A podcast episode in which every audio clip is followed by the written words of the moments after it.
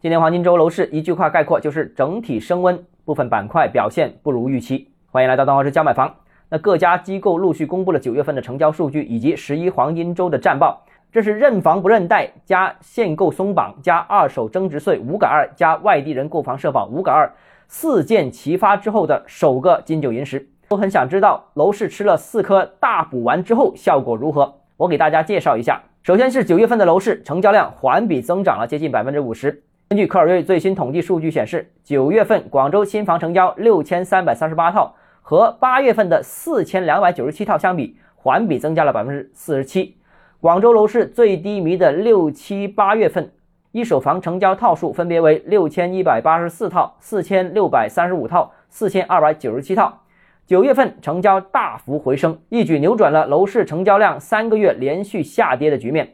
市场似乎已经从极度低迷当中进入了相对偏弱的区间。值得注意的是，按当前市场情况与库存总量综合考量，广州新房成交量月度在八千套左右，大概是市场的枯荣线。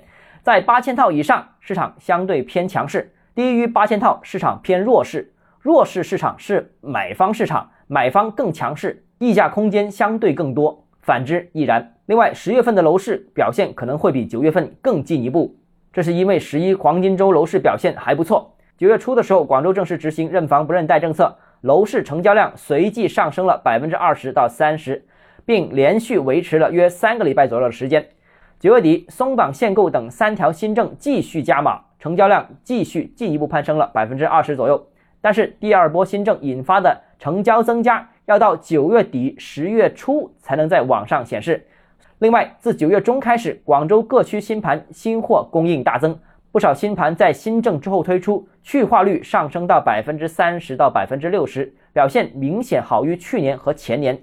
所以，十月份的成交数据可能会比九月份更漂亮，预计能达到八千套的水平。如果能达到这个量，广州楼市正式可以宣布复常了。好，今天节目到这里。如果你个人购房有其他疑问想跟我交流的话，欢迎私信我。或者添加我个人微信，账号是教买房六个字拼音首字母小写就是微信号 d h e z j m f。想提高财富管理认知，请关注我，也欢迎评论、点赞、转发。